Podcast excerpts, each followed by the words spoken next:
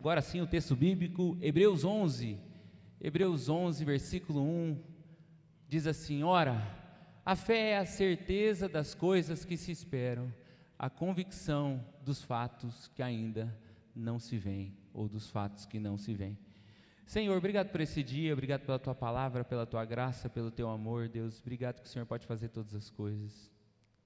Obrigado que o desafio de uma vida de fé do Senhor para nós, Pai, a dependência do Senhor é um objetivo teu, Pai.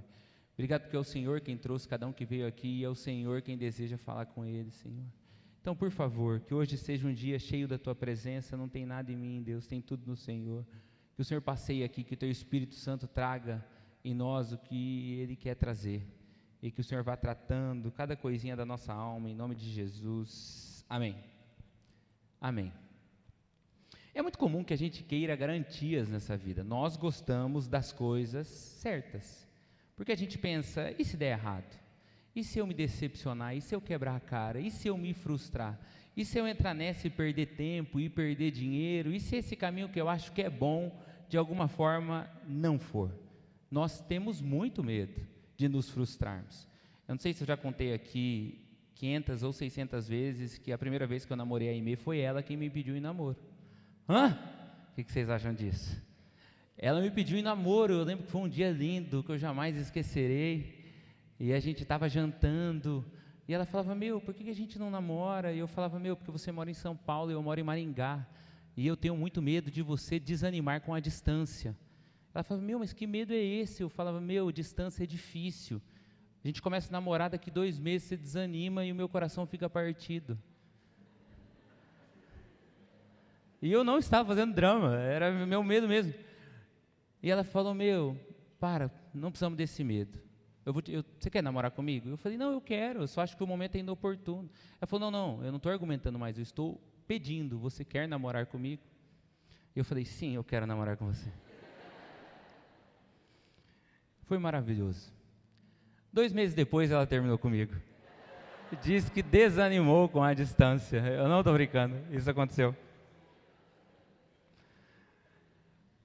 Falando sério, Deus fez uma obra depois disso, eu falo um pouco disso. Deus não nos dá garantias, Deus nos dá fé. Porque não é o jeito de Deus. Deus deseja que você dependa dele. Porque dependendo dele, você anda com ele. Se Deus te dá tudo de uma vez, eu sei e ele sabe que você se afasta.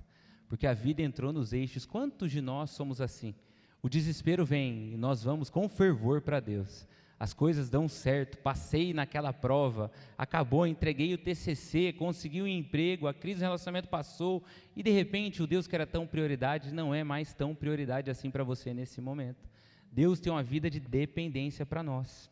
Ah, mas de verdade, se eu tivesse a garantia, se Deus me desse uma vida financeira totalmente estável, se eu ganhasse 70 mil por mês, eu dava esse passo de fé de pedir ela em casamento, porque daí eu sei que iria prover no caminho. Se Deus te der a garantia, você não precisa de fé, porque você não confia em Deus, você confia nos 70 mil por mês, nos 10 mil por mês, nos 2 mil por mês, eu não sei. Nós precisamos pensar nisso. O que guia a nossa vida? É a garantia que pedimos ou é a fé que nós temos? É muito interessante que quando. Eu acho interessante que quando eu falo de casamento, quem grita uh, geralmente é a mulher esperando o pedido. Mas tudo bem, continue fazendo assim. Se preciso, belisque. A Bíblia diz que Abraão recebe um chamado de Deus de ir para a terra que Deus mostraria. E Abraão sai da terra dele sem ter noção de qual é essa terra. Entende como Deus faz as coisas? Um Deus que às vezes espera que a gente dê um passo de fé de sair onde nós estamos, para então mostrar para nós onde nós vamos. Então você acha que Deus está te direcionando a algo novo, te coloca um desejo no coração, só que não acontece nada enquanto você não solta a corda daquela garantia de tanto tempo. É o jeito de Deus fazer com você. Antes de saber para onde, obedeça a ordem de sair de onde está. Então hoje eu gostaria de falar com você sobre fé, igual eu fiz nas últimas duas semanas, onde eu trouxe muitas lições. Deus trouxe para nós, eu tenho certeza disso, muitas lições sobre fé. E se você não ouviu alguma delas, está lá no nosso Spotify. Mas hoje eu queria fazer de um jeito diferente. Eu falei sobre Gideão e sobre Eliseu. Hoje eu gostaria de um dia cheio de testemunhos também. meus e de outras pessoas que eu vou citar aqui. Porque ontem eu estava escutando o Mike Todd, um pastor americano que eu gosto, e ele falou sobre isso. Ele disse: Ó, oh, Deus já fez tanto na minha vida e às vezes eu fico com vergonha de falar aqui. As histórias se repetem, porque às vezes a gente fica constrangido, mas Deus faz tanto a partir desse ânimo que Ele nos dá uns pelos outros. Eu lembro quando eu li aquele livro Heróis da Fé, do Orlando, alguma coisa, e me enchi de fé. Quando eu li A Cruz e o Punhal, O Contrabandista de Deus, esses livros que contam histórias de testemunho, eu acho que se Jesus pedisse, eu andava sobre as águas naquela época, porque os testemunhos têm esse poder em nós. Então hoje eu quero fazer isso e no final eu espero que Deus tenha te enchido de coragem e de fé. Vamos pensar sobre esse versículo. A certeza das coisas, a fé é a certeza das coisas que se esperam e a convicção das coisas que não se veem. Ou seja, como deveria ser na sua cabeça? Eu tenho certeza disso que eu espero em Deus. Como era, por exemplo, para o George Miller, uma das pessoas de maior fé que a gente tem conhecimento, que deixou um diário para nós maravilhoso. Tem uma história de um cara que conviveu com o George Miller que eu acho incrível. Ele conta que ele era o capitão de um barco que fazia da Europa para os Estados Unidos e o Canadá. E um dia, neste navio que ele pilotava, que ele era o capitão, estava um homem chamado George Miller, um cara de muita fé, pesquise sobre ele. E o George Miller foi até a cabine e falou: Rapaz, senhor comandante, eu preciso estar em Quebec até sábado à tarde. O comandante olhou para ele e falou: Impossível. Olha essa neblina. Não, não, eu nunca faltei num compromisso em 57 anos servindo ao Senhor. Não vai ser hoje que eu vou faltar. E o comandante falou: Cara, você prestou atenção na neblina? E o George Miller respondeu: Não é na neblina que eu confio e mantenho os meus olhos. É no Deus que cuida da minha vida desde sempre. Vamos orar. Chamou o cara para ajoelhar. O cara falou: Que cara maluco. Deus vai mudar a neblina aqui. E diz que eles ajoelharam e o George Miller fez uma oração super simples: Senhor, eu tenho que estar em Quebec sábado à tarde, tira a neblina. Em nome de Jesus, amém. A hora que o, cara, que o George Miller terminou, o cara quis orar também, por pura educação. O cara orou, eu oro também, mostro que estou nessa. A hora que ele foi orar, o George Miller interrompeu. Falou: Não precisa orar. Ele sentiu constrangido, por que não? Primeiro, que você não crê que Deus vai fazer. Segundo, que eu creio que Deus já fez, já que eu já pedi. Eles levantaram, abriram a porta e não tinha mais neblina. E ele chegou lá em Quebec no sábado à tarde. Esse tipo de fé deveria ser a nossa fé. A certeza das coisas que eu espero. Eu peço já crendo que recebi. No entanto, a nossa fé geralmente é: eu espero que Deus tenha certeza disso que eu estou pedindo. E a nossa fé, na verdade, vira uma torcida, um desespero. Deus, pelo amor de Deus, vai. Deus, pelo amor de Deus. Lembro que um dia eu vi um vídeo de uma menina que orava com pessoas no hospital, e ela orando, ela falava: Deus, cura essa mulher dessa dor de cabeça. E eu lembro que ela terminava e falava: Passou a dor de cabeça? A mulher falava: Não, ainda não, vamos orar de novo. Deus, cura. Gente, quando eu li isso, eu fiquei envergonhado da minha fé. Porque eu sou o tipo de pessoa que você vem aqui, eu oro por você, e a hora que eu estou terminando a oração, eu falo: Senhor, todavia, no entanto, seja tua, feita a tua vontade, não a nossa. Se o Senhor quiser, o Senhor cura, senão não cura. Por quê? É a minha falta de fé. Se o Deus não fizer, eu já deixei claro que tem esse todavia, entretanto. Entende a diferença? Porque nós somos assim, a nossa fé vai se diferenciando do que deveria ser. Então, hoje você me liga e dia sim, dia não, você fala: Nossa, eu preciso dessa vaga de emprego, eu creio que Deus vai fazer, eu falo Amém, Deus vai fazer. Amanhã você me liga e fala: oh, Ora por mim, eu acho que não vai dar não. O pessoal do RH lá não me ligou até agora. Ué, mas você confia em Deus ou no pessoal do RH? Onde está a fé que teríamos? Porque Deus está no controle de todas as coisas. Um dia eu levei uma bronca de um amigo meu. O cara me chamou para orar pela cunhada dele que estava, assim, num estado terminal. E ele falou para mim, ideia, eu vou te pedir uma coisa, ora, mas ora com fé, não vem com essa do todavia, entretanto, no final não, porque Deus vai fazer a vontade dele de qualquer forma, você dizendo ou não. Agora, quando você diz, parece que você tira a minha fé de orar pela minha cunhada. E eu entendo ele, porque Deus vai fazer a vontade dele de todo jeito, eu sei disso. Agora, as coisas que nós esperamos, a convicção das coisas que nós esperamos, das coisas que nós não vemos. Eu me pergunto, de onde vêm as coisas que nós esperamos? Porque esse é um ponto importante. Não adianta eu ficar esperando com fé que Deus me faça ganhador da Mega Sena. Nós esperamos nas coisas que são do Senhor, nas coisas que Deus nos revela. De onde vêm os meus ideais? Da minha cabeça ou da vida com Deus? De onde vem o meu parâmetro de mozão? Da revista Capricho? Ou em alguém que é parecido ou parecida com Jesus? De onde vem o meu parâmetro de satisfação e de sucesso? Do que eu contemplo no Instagram ou do que eu leio da palavra? Porque a Bíblia diz, por exemplo, que Moisés considerou ser desprezado por causa de Deus uma riqueza maior do que os tesouros do Egito. C.S. Lewis diz que quem tem Deus e tudo mais não tem nada mais do que aquele que tem apenas Deus. De onde vêm os meus parâmetros? Porque a minha expectativa precisa vir da palavra. E o que eu entendo da palavra guia o jeito que eu me movo. Por que, que Pedro anda sobre as águas? Pedro não anda sobre as águas. Pedro anda sobre a palavra de Jesus, que disse vem. E esse vem paira sobre as águas e Pedro anda em cima do vem. Essa é a ideia. Se Deus me disse, eu vou. Agora, como é que Deus me diz? Com o tempo com Ele. Deus me diz a partir do momento que eu dedico a minha vida, as minhas manhãs, a minha, a minha espiritualidade em estar com Ele e dizer: Senhor, fala comigo, me ajuda a entender esse texto, me ajuda a entender essa mensagem, me ajuda a entender essa conversa. E Deus vai falando, gente, de verdade. De verdade. Eu lembro que a gente ficou meses orando para saber se daríamos esse passo de sermos igreja e sairmos de onde estávamos, meses orando.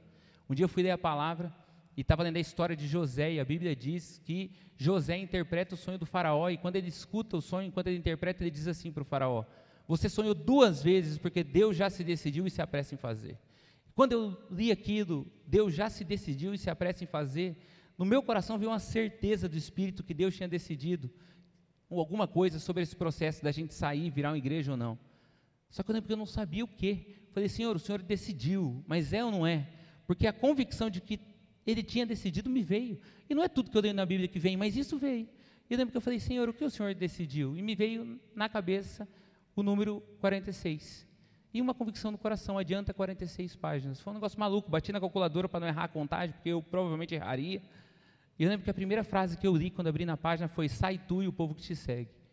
E a gente decidiu, por quê? Convicção. Deus fala na palavra.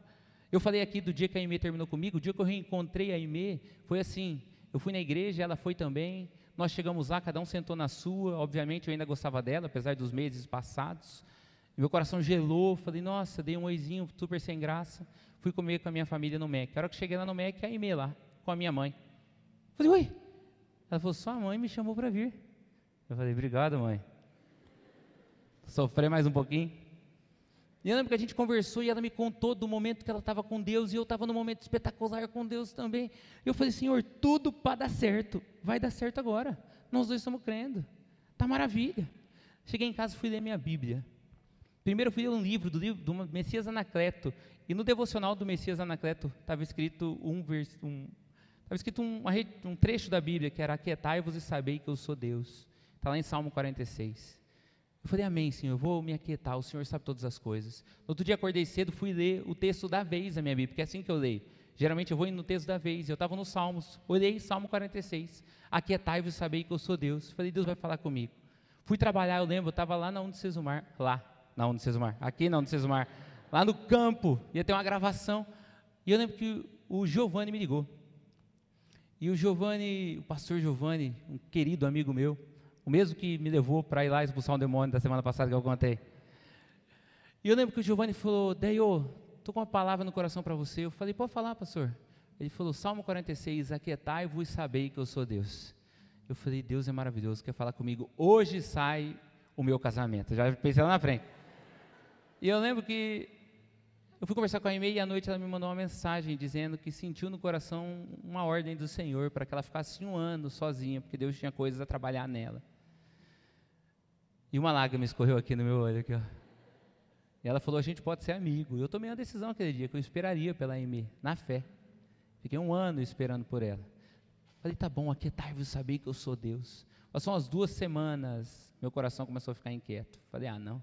Senhor, que loucura. Eu vou esperar ela daqui, vou esperar um, meio, um ano ela. Daqui 11 meses ela começa a namorar outro cara. Como ficarei nessa história? Sabe essas coisas que vêm? Só comigo que vem? Deus é um absurdo. Não é possível um ano um ano é muita coisa, Deus, um ano é muita coisa. Eu fui ouvir uma mensagem do Marcelo Gomes sobre Eliseu, inclusive, e ele usou aquele texto onde Eliseu é abençoado por uma mulher. E Eliseu pensa, como eu posso te ajudar? E ela fala nada, e o servo de Eliseu fala, oh, ela não tem filho. Eliseu chama ela e fala, oh, daqui a um ano você vai ter o que você tanto deseja no seu coração. E a hora que eu ouvi isso no meu coração, eu gelei. Eu falei, resposta de Deus. Anotei na minha Bíblia, 14 do 1. Um ano depois, 14 de 1, eu estava pedindo ela em casamento na praia. Deus honrou certinho o dia. Mas por quê? Porque a gente vai andando com Deus e vai vivendo e vai percebendo o que Ele tem para nós. e vai entendendo quais são as palavras que ele tem. Agora a Bíblia fala coisas que nós não vemos, porque não é para você viver uma fé onde você depende dos prognósticos, da melhora, da piora, do resultado. Nós precisamos lembrar disso. Eu sou um cara, gente, que eu gosto de planejar muito da minha mensagem, não tudo, mas muito. Eu venho aqui com as frases prontas, o que eu entendo que Deus quer trazer para nós. Eu lembro que eu fui um dia na, na praça, era lá na praça ainda, e eu fui pregar, cheguei lá, um negócio esquisito no meu coração. Não é essa mensagem, não é essa mensagem, não é essa mensagem. Chamei a e-mail e falei, linda, eu acho que não é essa mensagem. Ela falou, então não prega essa mensagem. Na maior simplicidade do mundo. Eu falei, fácil para você falar, né? Você vai subir ali daqui a pouco, um monte de gente esperando a palavra do Senhor, não tenho ideia de qual seria a outra mensagem. Ela falou, Deus vai tirar. Sentei naquele banco lá na praça, fiquei pensando, me veio no coração uma história de Eliseu, de uma viúva que perde o marido, fica toda endividada e Deus faz um milagre. Falei, quer saber? Vou nessa, vou pregar isso. Subi lá só com a Bíblia aberta, sem anotação nenhuma. Falei, falei, falei, falei, falei, falei. Falei mais do que eu tenho falado aqui, porque eu tenho falado aqui. Nas últimas duas eu ultrapassei muito meu tempo. Tenho levado algumas bronquinhas. Mas, lembro que terminei chateadaço. Falei, nossa, não falei nada com nada, gente. Que negócio é esse? No final veio uma senhorinha falar comigo. Eu falei, oi, ela falou, oi, tudo bem? Posso conversar com você? Eu falei, pode. Ela falou, ó, primeira vez que eu vim, nunca tinha ouvido falar, uma amiga minha me chamou, ela também nunca tinha vindo, a gente veio e sentou aqui. Eu falei, ah, ela falou, nossa, você não sabe, eu perdi meu marido, estou lotada de dívidas. Eu não sei o que vai ser da minha vida, mas de alguma forma essa história me mostrou que Deus vai cuidar de mim. Entende como Deus faz as coisas? Não do jeito que a gente vê, do jeito que a gente espera, do jeito que a gente acha que deve ser feito. É do jeito dele, não do nosso. A partir do momento que a gente vai crendo em Deus e crendo nas palavras que Ele dá. Eu falei que hoje tem testemunho para caramba, não falei? Hoje tem muito testemunho. Eu vivo, gente, pedindo a Deus que me dê direção, que me dê promessas. Lembro de um dia que eu estava desesperado numa questão da minha vida, num planejamento que eu entendo que Deus tem para mim, mas que as coisas não fazem sentido. E eu gravei um pó de ideia. Eu gravei esse ideia e a hora que eu fui escutar, porque eu escuto o ideia depois para saber se não deu algum erro às vezes já aconteceu, de cortar, etc. Eu escutando o pode ideia que eu mesmo gravei, escutei um versículo. Vocês não verão chuva nem vento, mas eu inundarei a terra. E a hora que eu ouvi esse versículo, meu coração gelou, era uma promessa de Deus para mim. Eu caí de joelho e falei, Senhor, enquanto escrevi o texto, não vi, mas agora que eu vi, eu entendi que isso aqui é para mim. Falei, eu vou ter fé, que o Senhor vai fazer. Beleza, passaram meses, a situação não foi resolvida. Eu orando, um dia saí desesperado assim à noite, fui jogar beat tênis para esparecer a cabeça. Estou voltando, falei, meu Deus, eu preciso ouvir uma pregação, porque meu coração está angustiado. Botei uma pregação, não foi. Botei outra, não foi. Meu celular estava travado. Falei, será que Deus está querendo que eu escute outra pregação? Não esse cara aqui. Fui num em Franklin, que é um americano que fazia tempo que eu não ouvia. Desci lá embaixo, parei, botei uma pregação que me chamou a atenção. A hora que ele começou a pregar, ele usou esse texto que eu nunca vi ninguém pregar. Vocês não verão chuva nem vento, mas eu inundarei a terra. Nessa hora eu entendi que era uma confirmação de Deus. Passaram meses, Deus ainda não fez. Cheguei no Brasil, recebi uma mensagem da Bárbara, da BAC, do Cine. Deio, estava fazendo esse devocional, lembrei de você. Não sei porquê. A hora que eu vi a fotinha, vocês não verão chuva nem vento, mas eu inundarei a terra. Persisto na promessa, não recebi ainda, mas creio que Deus vai fazer. Por quê? Porque eu vou de palavra em palavra. Agora esse texto continua e a Bíblia diz assim, Hebreus 1, 6, 11, 6.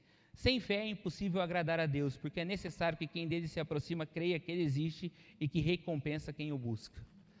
Eu queria te dizer isso, que Deus é real. Deus é mais real do que essa pessoa do seu lado. Deus é mais real do que o ar que você respira. Deus é mais real do que as coisas que você tem, do que a cama que você dorme, e Ele tem desejo de te abençoar. Às vezes a gente crê num Deus que parece que está nos julgando o tempo todo, e ai de nós se não andarmos na linha. Isso aí não é Deus, isso aí é o que a religião construiu na sua cabeça a partir do que te diziam quando criança. Se você não fizer o certo, papai do céu vai ficar bravo. Porque a gente, na hora de criar os filhos, às vezes, para ao invés de fazermos uma educação do nosso jeito, a gente vai por esse caminho que fizeram com a gente. Papai do céu vai ficar bravo, e você crê que você escuta e você cresce que papai do céu vai ficar bravo. E um dia você chega à conclusão que papai do céu ficou bravo, véio. ficou bastante. Porque eu fugi do padrão que me disseram que eu deveria andar porque nós não somos capazes de atender às expectativas da religiosidade. Eu sou incapaz e você é incapaz de, nas suas forças, ser a pessoa perfeita que por merecimento chega no céu. Não é esse o evangelho que Jesus propôs. Jesus propôs um evangelho onde a gente olha para ele, confia nele e entende que ele morreu naquela cruz por nós. Então, se eu entro no céu, não é porque eu mereço, é porque quando chegar lá o meu nome está escrito, porque a minha dívida foi paga por aquele que me amou, entende isso? Não é porque eu fui maravilhoso. Claro que eu olho para o que Jesus fez e penso: quer saber de uma coisa? Eu quero ser melhor, porque com Deus desse, eu tenho certeza que é o melhor para a minha vida.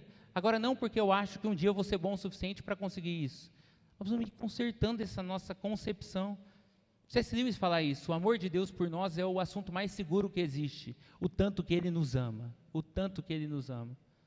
O assunto mais inseguro que tem é o nosso amor por Ele, porque a gente varia demais, varia demais. Tem uma história que eu contei muitas e muitas vezes aqui no Cine, que eu estou com vontade de contar de novo, porque eu contei anteontem numa palestra. Eu vou contar a história da Dudinha. Dudinha, minha irmãzinha.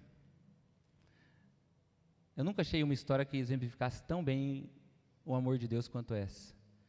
A Dudinha, minha irmã mais nova, que hoje tem 15 anos, acredite se quiser, e eu penso o que está acontecendo.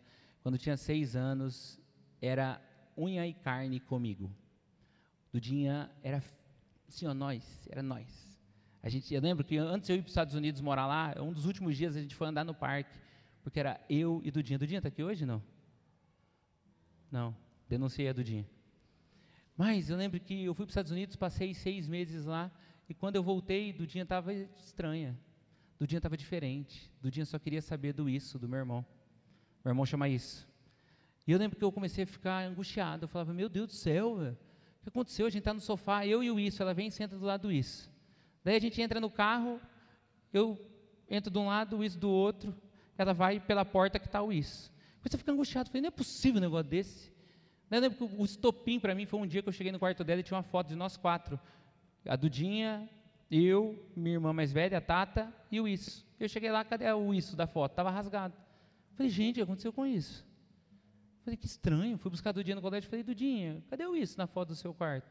Ela falou, tá aqui, irmãozinho. Tirou do bolso assim, ó, mostrou. Meu coração se dilacerou. Eu falei, agora eu conquisto essa menina, eu vou conquistar a Dudinha. A minha ausência marcou ela.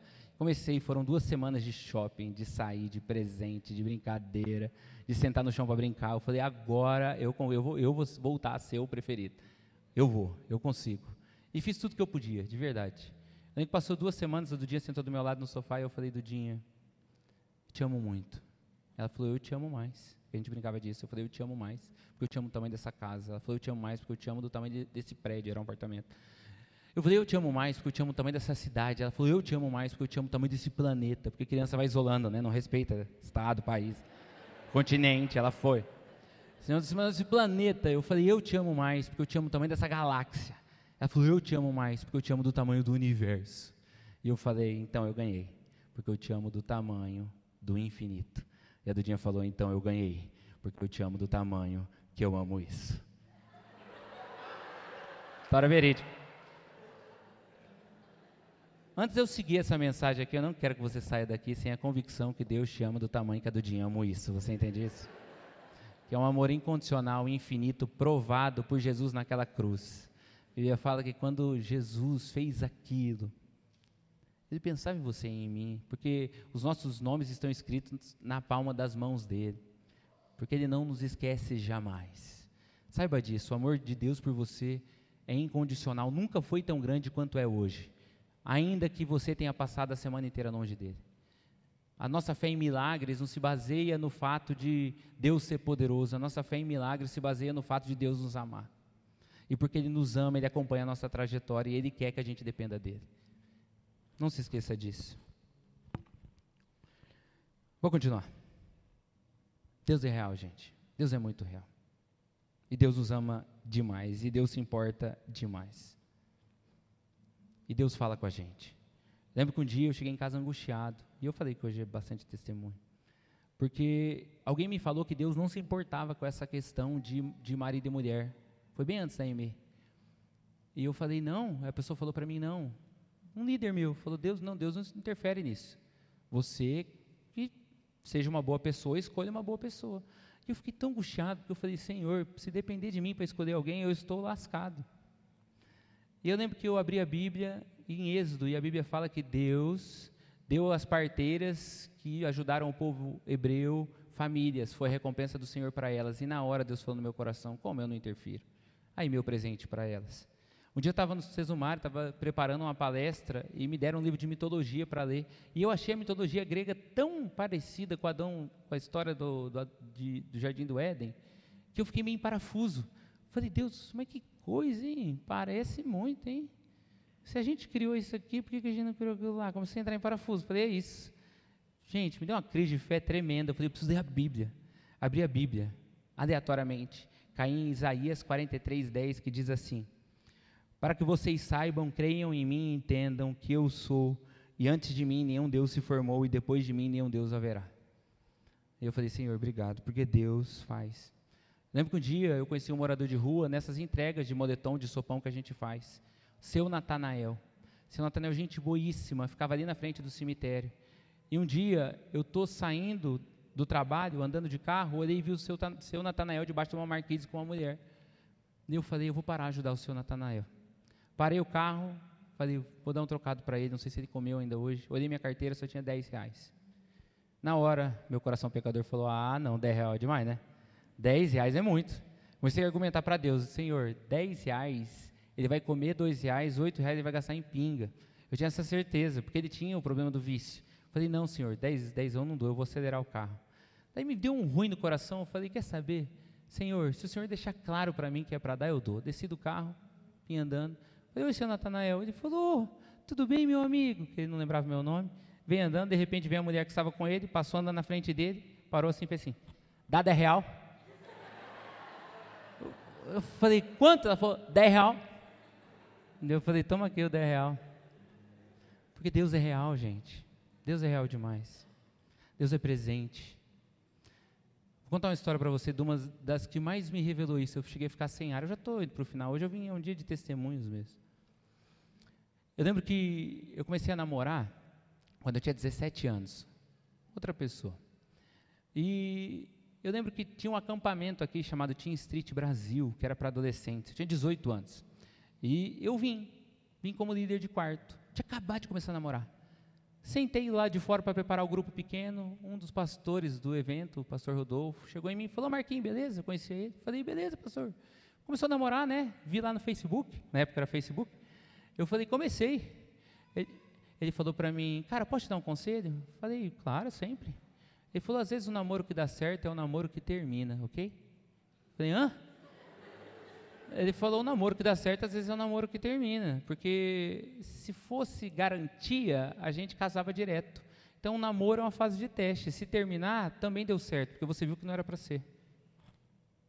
Eu falei: entendi, obrigado, pastor. Ele saiu, eu falei: ah, que cara, nada a ver. Uma hora dessa, acabei de começar a namorar, estava tudo empolgado, nada a ver esse cara, velho. Eu lembro que passaram quatro anos. E eu comecei a entender que não era mais, que não era para ser, que não era o caminho. E eu lembro que eu falei, eu, eu, eu, eu, vou terminar. Chamei uns amigos em casa e falei, eu vou terminar. Os caras fizeram, você não tem coragem. Duvido, duvido, duvido. Eu falei, eu vou. Cheguei em casa e comecei a orar, Senhor, eu não tenho coragem. Eu preciso que o Senhor me ajude. Eu lembro que era uma quarta noite. Eu falei para os meus amigos que eu ia terminar na quinta. Eu lembro que quarta noite eu estava orando no meu quarto, eu escutei a frase, eu escutei audivelmente nos meus ouvidos a voz do pastor Rodolfo e a frase dele: às vezes o namoro que dá certo é o namoro que termina. E eu já nem lembrava mais.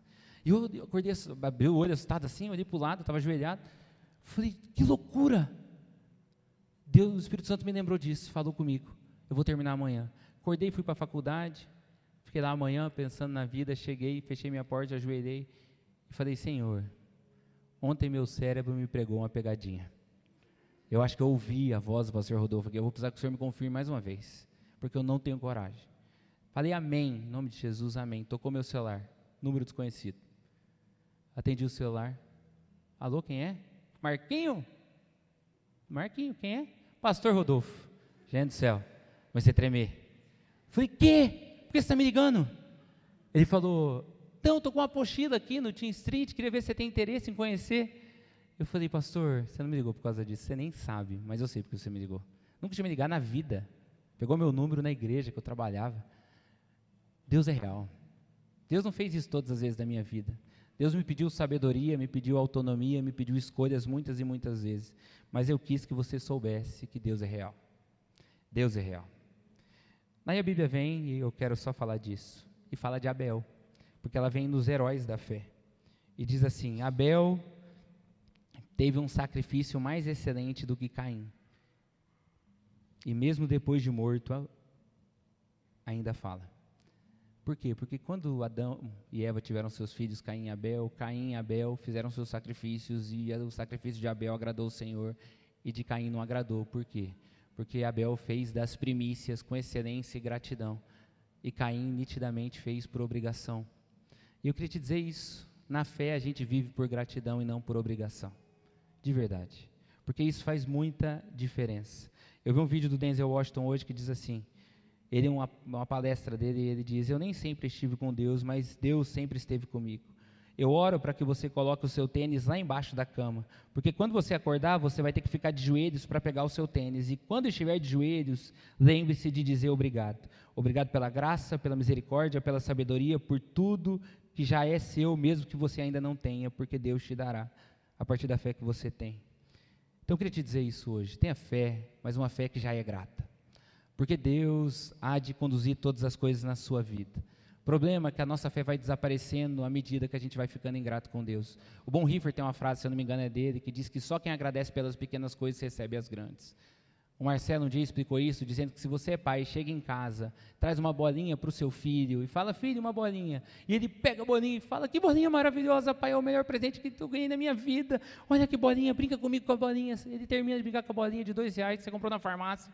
E você fala: Nossa, amanhã eu trago uma bicicleta. Olha que menino incrível. Olha que menino legal. Agora, se você traz uma bicicleta e o seu filho fala: Não quero. Aff, é vermelho, eu queria verde. Fala: Não posso ficar dando presente para esse menino. Porque a gratidão é algo importante no nosso coração. Porque a ingratidão consome a gente, a murmuração tira a nossa fé. Esses dias eu lavando a louça passei por uma experiência muito ruim comigo mesmo. Porque eu estava muito preocupado e estava reclamando demais das circunstâncias na minha vida. E comecei a ouvir uma mensagem de um cara chamado Joe Austin enquanto lavava a louça. E ele falava sobre como o louvor era o aroma suave diante de Deus, é o que a Bíblia diz. A gente louva e sobe até Deus como um aroma suave. E eu ouvindo aquilo, pensando, nossa, gratidão, é isso, louvor, Deus ama. E eu estava lavando a louça e fui abrir uma garrafinha dessas térmicas do Tel, ele tem um monte e ela é de metal, eu não vi o que tinha dentro. E alguém né, em casa encheu de Todd e deixou na pia por três dias. Alguém? Marco Aurélio de Paiva, Deio, eu. Esqueci totalmente do que eu tinha feito. Gente, a hora que eu abri, a garrafinha explodiu. E eu fiquei coberto de leite azedo. E o cheiro era horroroso. E na hora o Espírito falou no meu coração: Esse é o aroma, então, do que você tem reproduzido com a sua murmuração, com a sua reclamação. Porque Deus é real, Deus cuida de nós, Deus se importa conosco. E é assim que você tem vivido. Então, gente, de verdade, hoje é um desafio à fé. Hoje, a oração minha, essa pregação, é que nós tenhamos Deus como base segura.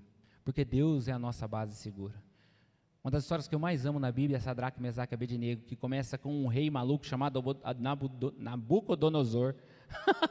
Nabucodonosor, do nada, construindo uma estátua de 27 metros e mandando todo mundo, todos os povos subjugados adorarem. E quando eu li isso li hoje, eu pensei, meu, num dia, uma decisão de um cara e a vida de todo mundo muda. Um dia e a vida imprevisível sai do eixo. Já pensou nisso? Hoje está tudo certo, amanhã uma ligação pode tirar nossa vida do eixo. Uma ligação e tudo muda. Um exame e tudo muda. Um passa lá no RH e tudo muda. Um acidente e tudo muda. Por isso que Deus é a segurança nesse mundo tão inseguro. A Bíblia diz assim: Deus é o refúgio e fortaleza, socorro bem presente na hora da angústia. Por isso não temeremos, ainda que a terra trema e os montes se afundem no mar. Em paz eu me deito e logo me adormeço, porque só tu, Senhor, me fazes viver em segurança. Se o Senhor não edifica a casa, em vão trabalham os que edificam. Se o Senhor não guardar a cidade, em vão vigia a sentinela. Aos seus o Senhor dá enquanto dorme. Porque Deus é assim. Uma decisão desse cara mudou tudo. A decisão de um impacta em muitos. Cuidado com isso. Você acha que a decisão do divórcio é só sua, mas e o impacto nos seus filhos, nos filhos dos seus filhos, na vida de tanta gente? Você acha que a decisão de ultrapassar na faixa proibida é só sua, mas e a família que vem do outro lado? Você acha que botar as suas economias todas no esquema de pirâmide é só sua, mas e como é que fica quem conta com você? Cuidado com isso. Esses dias eu vi um vídeo no Instagram de um cara comendo no sopão, usuário de droga, e foram entrevistar ele, e aí, como é que está o sopão? E ele mudou de assunto e falou, quer saber de uma coisa? Quando me ofereceram esse negócio aqui, 15 anos atrás, não me contaram que eu estaria comendo um sopão para não passar fome, 15 anos depois, totalmente sozinho. Cuidado com as letras miúdas. Por isso que a gente confia em Deus. Provérbios 19, não é bom agir sem pensar, quem se antecipa acaba pecando. Sentimentos fortes, decisões fracas, mas quem coloca a sua vida diante de Deus e busca estar com Ele o tempo todo, é quem vive as coisas maravilhosas que Ele tem porque Deus tem promessas para nós e conduz as nossas vidas. Porque a Bíblia diz que esses jovens, Sadraque, Mesaque e Abednego, não se dobraram diante dessa estátua. E é a última coisa que eu quero dizer, vou até deixar o tablet aqui. Que o Nabucodonosor fez. E o rei chama eles e fala: Deduraram vocês. Eu mandei, tocou a flauta, o instrumento veio e vocês não se prostraram. Ou vocês se prostram, ou vocês vão para a fornalha. E eu quero ver qual é o Deus que pode livrá-los. E Sadraque, Mesaque e Abednego respondem: Se o nosso Deus quiser nos livrar, ele fará. Amém, porque ele pode. Mas se ele não quiser, fica sabendo, ó rei, que nós não nos prostraremos, porque a fé deles era incondicional. Estou dizendo isso para dizer para você que Deus pode, Deus conduz, Deus é real, Deus é maravilhoso. Mas Deus espera que a gente seja grato e fiel a Ele, independente do que a gente acha que tem que acontecer na nossa vida ou não. Porque a gente vai ter um coração mais grato quando a gente perceber que Ele é fiel, ainda que nós não sejamos. E que a gente pode não ver o dia de amanhã, mas Ele vê e sabe de todas as coisas. Então, isso que te angustia tanto hoje, você não sabe por que acontece, ele sabe exatamente o porquê. E daí essa história continua, que eles são jogados na fornalha. E o rei olha e fala: Meu Deus, eu joguei três, Sadraque, Mesaque e Abednego, todos eles bem amarrados, e eu vejo quatro lá dentro, e um é semelhante ao filho dos deuses, e me parece que estão todos soltos, porque naquela fornalha, naquele fogo, porque Deus não nos livra da fornalha, mas na fornalha não queimou nada deles, só as cordas que os amarravam. Então, se você me ouviu aqui hoje e pensou, nossa, estou ouvindo um monte sobre fé, mas na minha vida Deus não fez, mas eu estou no meio de uma fornalha, mas onde é que Ele está agora que eu preciso? Saiba disso, que Deus costuma aparecer no meio do fogo. E quando a gente sai desse fogo, nós estamos inteiros, só que queimaram as amarras que nos amarravam. E a gente sai melhor. E a gente sai mais convicto, e a gente sai cheio de fé.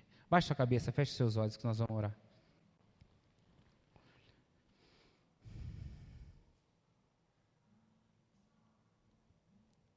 A banda pode subir aqui.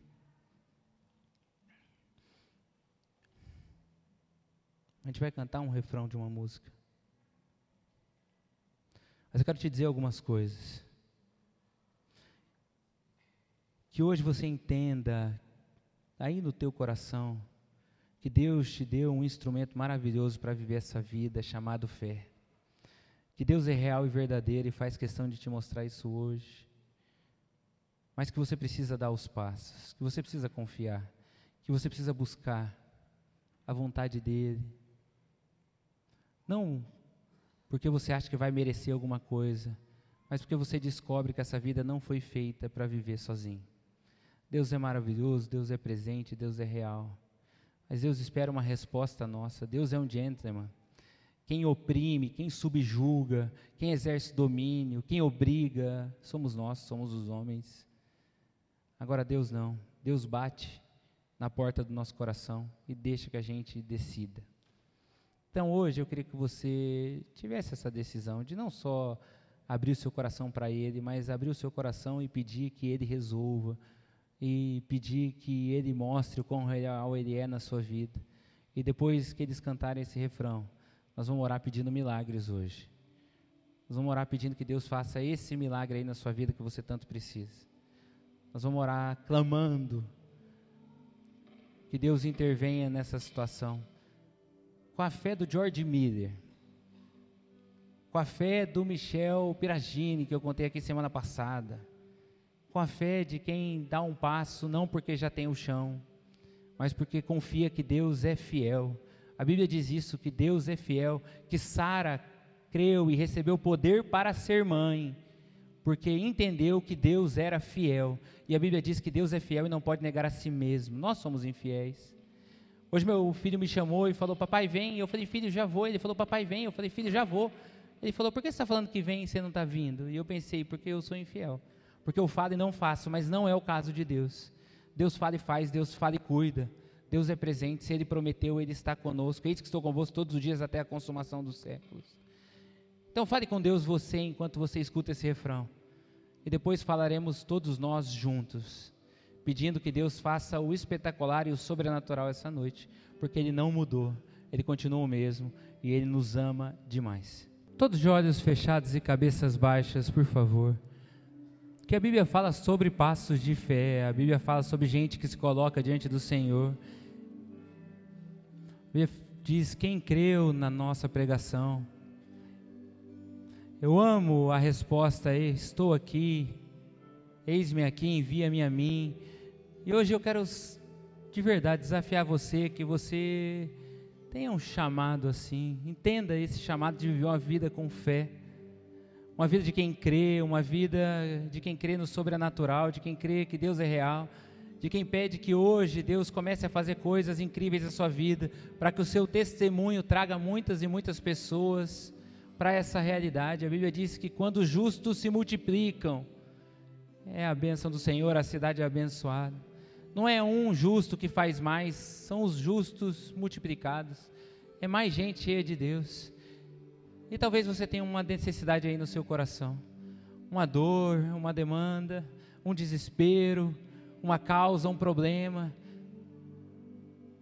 todos de olhos fechados e cabeça baixa, porque eu quero desafiar você a um pequeno passo de fé hoje, de erguer sua mão num ato diante de Deus, dizer: Deus, eu quero crer no teu milagre. Então, se você precisa de um milagre hoje, levanta sua mão, por gentileza. Amém, amém, amém, amém, amém, amém. Senhor, quantos aqui, Deus, quantos aqui precisam do Senhor, Deus, de milagres, Pai, e estão dispostos a crer, Senhor, estão dispostos a crer que o Senhor é real, que o Senhor existe, que o Senhor recompensa os que o buscam, Deus. Estão dispostos a crer que tudo é possível ao Senhor, Deus. Estão dispostos a crer que o Senhor se importa, Pai. Que o Senhor há de intervir nesse casamento, Deus, nesse namoro, Deus, nessa empresa, nessa relação familiar que há muito tempo ficou para trás, nessa crise de ansiedade, Deus, nessa doença, nesse câncer, Deus, nesse problema que parece tão grave, Senhor nessas questões familiares, Deus, nessa solidão, nessa depressão, Deus, nessa dificuldade nos estudos, com pessoas, no trabalho. Senhor, são tantos os motivos, Pai. Gente que sofre por causa de si mesmo, gente que sofre por causa de outras pessoas, Deus. Gente que está levantando a mão aqui pedindo um milagre para terceiros, Deus. Para que o Senhor faça um milagre na vida de pessoas que estão distantes hoje, Pai. Gente pedindo para conseguir perdoar e para que seja perdoada, Deus gente que precisa do milagre, Deus, do Senhor no coração, libertando da religiosidade, Deus. Em nome de Jesus, Pai, nós não somos da, daqueles, Deus, nós não somos daqueles que vão viver por medo, Pai, mas daqueles que decidem viver por fé, Pai. Nós entregamos esse fim de série sobre milagres e fé aqui, Deus, desejosos e pedindo, Deus, misericórdia Misericórdia, Deus, faz o que só o Senhor pode fazer, Deus, e nos dá olhos treinados, Deus, para enxergar os teus milagres, Deus, as tuas coincidências que não são coincidências, Pai. Em nome de Jesus, Pai. Da mesma forma como Sadraque, Mesaque e Abednego, Deus, confiaram no Senhor incondicionalmente, Pai. Que nós façamos a mesma coisa, Pai. Que o Senhor nos dê um coração generoso e grato ao Senhor, Pai. E que a cada dia, Deus, a cada dia, o rosto de Jesus resplandeça em nós, Senhor. Que aquilo que Ele fez naquela cruz, que aquilo que Ele fez naqueles três anos, Deus, que tudo aquilo que está escrito na palavra, Deus, nós tomemos como verdade para as nossas vidas, Deus. E que o caráter dele, o amor dele, o cuidado dele, Deus, seja visto em nós para com as outras pessoas, em cada um que entrar nesse lugar e cada um que entrar nas nossas vidas, Deus. Essa é a nossa oração, Deus, e é por isso que nós dizemos amém e te aplaudimos de coração, em nome de Jesus. Amém.